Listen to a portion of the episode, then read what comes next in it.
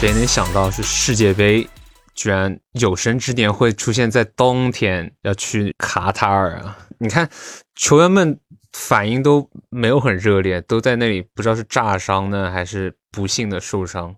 反正卡塔尔世界杯的开头是开的有点差的，不过呢，幸好卡塔尔世界杯也会有范特西。那在我们生命里，范特西是一个不可或缺的一部分，你说对不对？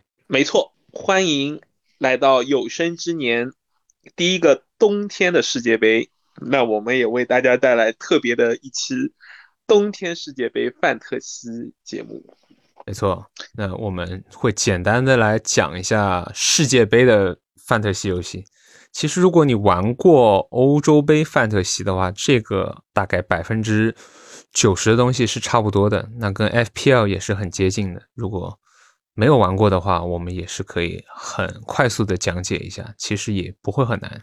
是，其实有会觉得 FPL 门槛比较高，或者觉得操作性比较低，所以说没有加入的玩家的话，可以听我们讲解完这个世界杯范特西以后，应该会更有兴趣一些，因为它的操作性会更强。是的，首先呢，你。需要组建一支球队，那这个范特西里面跟 FPL 一样，同样是有一百 M 的资金，你需要选择十五位球员去组建一支球队。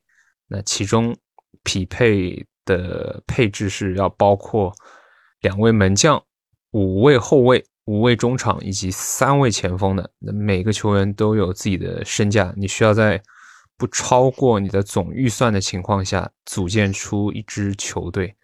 那在游戏的过程中呢，他的每个球员是怎么得分的呢？就是根据他现实里的一个表现，比方说是一些防守超节啊，但主要都是助攻和得分这块会影响到你每个球员的一个得分。那 Matt 为大家讲解完，其实通俗易懂的来说呢。就是我们要选那些能出进球或者是助攻数据的球员，在你的球队中。是的，是的，经典的例子就是是世界杯最好的球员，像上一届是坎特，但你不太会选坎特，因为坎特他不太会给到你助攻和进球，而助攻和进球是数据来源分值比较。高的两大部分，没错的。所以你选后卫，其实你不太需要选中后卫的。可能你觉得啊，这个中后卫应该是最强的后卫，选个范戴克。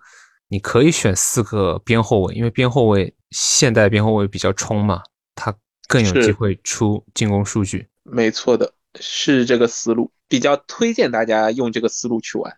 是，当然你比如说有自己特别喜爱的球员，选一下也没有大什么大碍，就是娱乐一下的话。其主要，你一开始你注册了这个账号之后，你会发现，哎，好多人我都不认识。但其实我们应该也差不多，也不会比你认识多多少。就认识些五大联赛的，对吧？成名已久的球员，那种第一次或者是偶尔进世界杯的那种比较非主流一些国家队球员，我们也都不是很熟。是的，主要是亚洲和非洲，对吧？认识的比较少。然后你每个比赛日呢，每个比赛日你可以选择一名球员当做你的队长，然后他可以获得双倍的一个得分。那这是这个游戏比较有趣的一个地方，它跟 FPL 不一样，FPL 就是你每一轮比赛你选好了一个队长，你就不能轮换的。但是在世界杯呢，它比方说是它首轮，那是一共有是八个组嘛，它。完成第一轮的比赛是需要两到三天，两到三天呢，你可以可以有一次机会换一个队长，这就取决于各位经理人的决策了。是的，所以说为什么说感觉就是大家也会觉得这个比 FPL 更有操作性呢？因为就是咱们玩家可可就是可操控的余地更多。这个替补机制啊。啊，如果你触发了手动替补，就是在某一个比赛日当中，现实里不是说有三天嘛？假如第一天你有一个球员就是 blank 了，拿了第一分，你可以手动的去把他跟替补席还没踢比赛的人互换一下，就是这样是很人性化，是没有的，很人性化。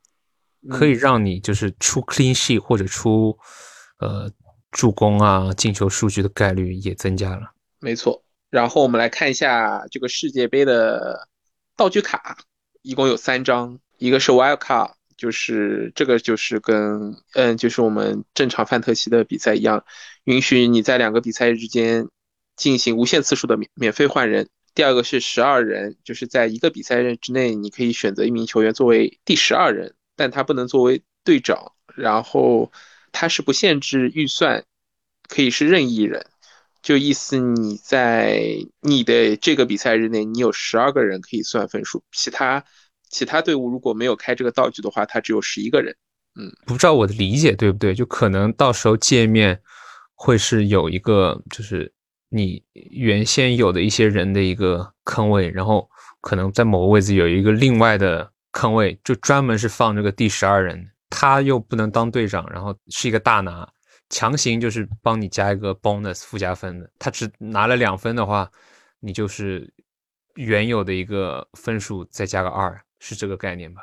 是，我也很期待，就是到时候我们这个世界杯 fancy 的网站或者 app，它会以怎么样的形式来呈现这个第十二人？因为目前来说，对吧？我们正常没有开那个 chips，就是显示你常规的十一个人，所以到时候对十一个人再加上替补呢四个人。十五个人，对对，就是说算分的嘛，只有场上你就是最终比赛日上的那十一个，就是替补你那四个人你是不算分的。就就是你换上场的话可以算分，但是你如果是在替补席来结束你这个，比如说第一个比赛日的话，那他们在替补席的人就是没有分。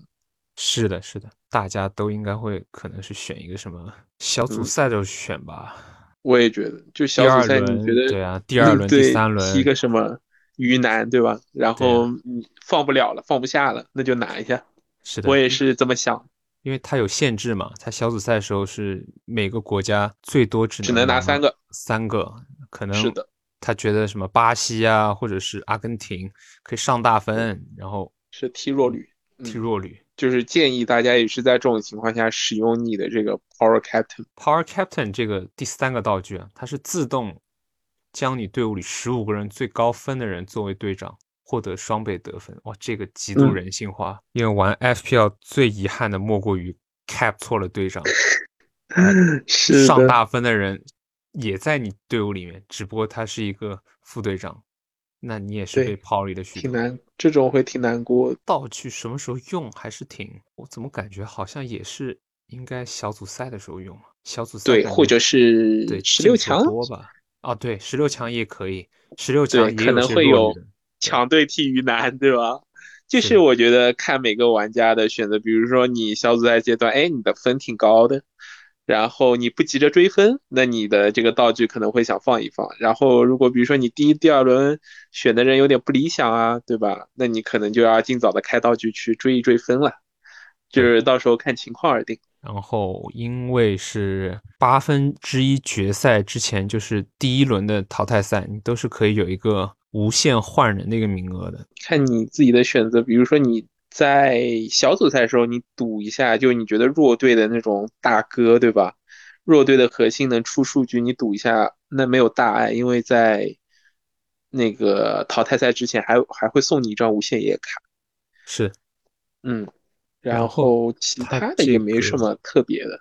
呃，Matt 可以补充一下，他这个每一次额外转会的话，是不是扣分？好像跟 FPL 不太一样，他是会扣三分，少一分。是的。是的，比较就就是有点像鼓励大家去换这个人一样，就扣的少，然后因为你保留名额的话，你就算你用一个，也就只能保留一个嘛，然后你可能第二轮可能有三个免费换人名额，这个可以注意一下。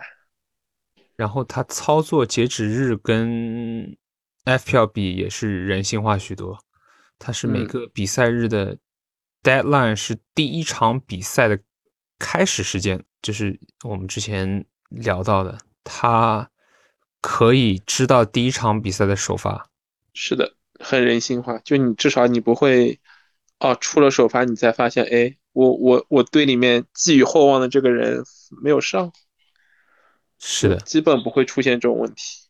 是，但是比赛日的第一场比赛，它是指一个 match day，不是指每一个现实里的第一天。也就是说，match day one 你能知道的只有东道主那一场。后面的话就是以此类推，大家就注意一下，就是第二、第三天每每一个 match day 的第一场比赛，你可以到时候手动调你替补的时候注意一下首发。然后它的计分机制呢，所有球员都是踢超过六十分，那是加一分，助攻三分，黄牌减一分，红牌减两分，造乌龙球是减两分，造点加二，送点减一分，哎，送点减一分。是 FPL 没有的吧？是的，这个我觉得很合理啊，非常合理，送点还不扣分。然后门将，哇，这门将这个门将进球比 FPL 多多了，加九。对啊，可能吗？难度很大，难度超大。但但是感觉应该这一届会有一个门将进球吧？你觉得会吗？反正每一届都会有小概率事件发生嘛。是。有哪队是门将去罚点球的？那我记得是好像是有啊，但是还没开始做功课。对，有没有弱队门将就赌一手？有是那种哥伦比亚门将吗？嗯，对，南美的，一般一般都是这种南美门。是，然后到了后卫这边，啊，后卫进球这一节是有七分。所以刚刚 Matt 在节目刚开始就推荐大家拿边后卫嘛。但是也不一定啊，有时候是中后卫顶头球，但他的进球的概率肯定比边后卫低。对，就。要不就是你稍微钻研一下，比如说谁是那种中后卫定位球的高手，冲顶，像以前的那种特里卡西亚那种带刀后卫。中场呢，就是进球有五分，每三次拦截加一分。刚刚不是提到坎特吗？对，一场比赛。他撑死给你十个拦截，对，九次了不起了吧？也不过就三分，也不过就三分，但是进一球有五分啊。是的，所以说还是鼓励大家拿进攻型中场。对的，他这个还是挺鼓励大家去刷一些有进球的球员的。你看他前锋也是有五分，对，而而且每两脚射正还给你加一分，就是很鼓励进攻的一个机制啊。射正这个可以研究一下，像什么莱万、姆巴佩是不是射正王？